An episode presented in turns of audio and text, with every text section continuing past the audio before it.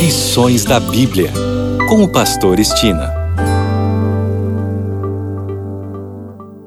Olá, este é o seu programa Lições da Bíblia. Neste trimestre de outubro a dezembro, estamos estudando a missão de Deus, minha missão.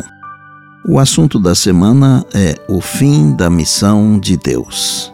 Vamos iniciar com o verso para memorizar que está em 2 Pedro 3, 11, 12 e diz: Visto que todas essas coisas hão de ser assim desfeitas, deveis ser tais como os que vivem em santo procedimento e piedade, esperando e apressando a vinda do dia de Deus, por causa do qual os céus incendiados serão desfeitos e os elementos abrasados se derreterão.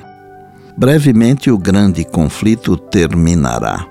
E o último livro da Bíblia está repleto de cenas apocalípticas, cenas que apresentam o grande final.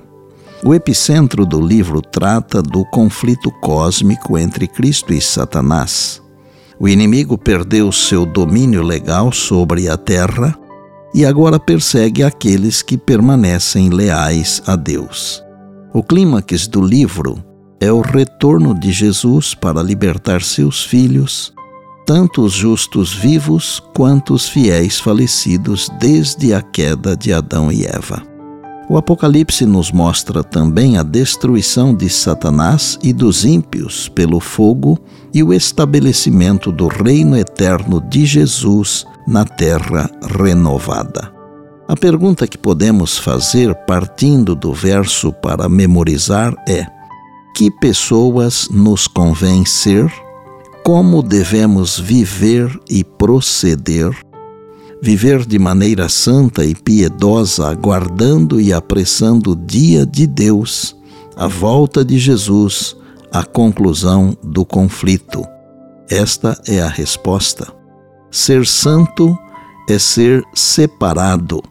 Nós pertencemos a Deus pela criação e pela redenção. Ser piedoso é demonstrar afeição para as coisas religiosas. Seria buscar em primeiro lugar o reino de Deus.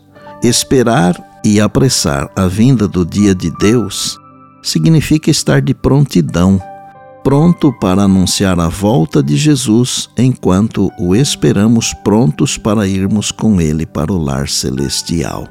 O propósito que Deus quer realizar por meio de seu povo hoje é o mesmo que desejou realizar por meio de Israel quando o tirou do Egito. Pela contemplação da bondade, misericórdia, justiça e amor de Deus manifestados na Igreja, o mundo deve ter uma ideia do caráter de Deus. E se a lei divina for desse modo exemplificada na conduta dos que a professam, o próprio mundo reconhecerá a superioridade dos que amam, temem e servem a Deus sobre o restante da humanidade. Os olhos do Senhor fixam-se em cada um dos membros de seu povo. Ele tem um plano para cada um de nós. É seu propósito que os que cumprem seus santos preceitos sejam um povo distinto, um povo diferente.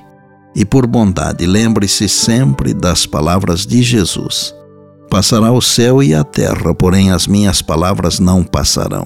Eis que venho sem demora. E lembre-se que a voz é nossa, mas a palavra é de Deus.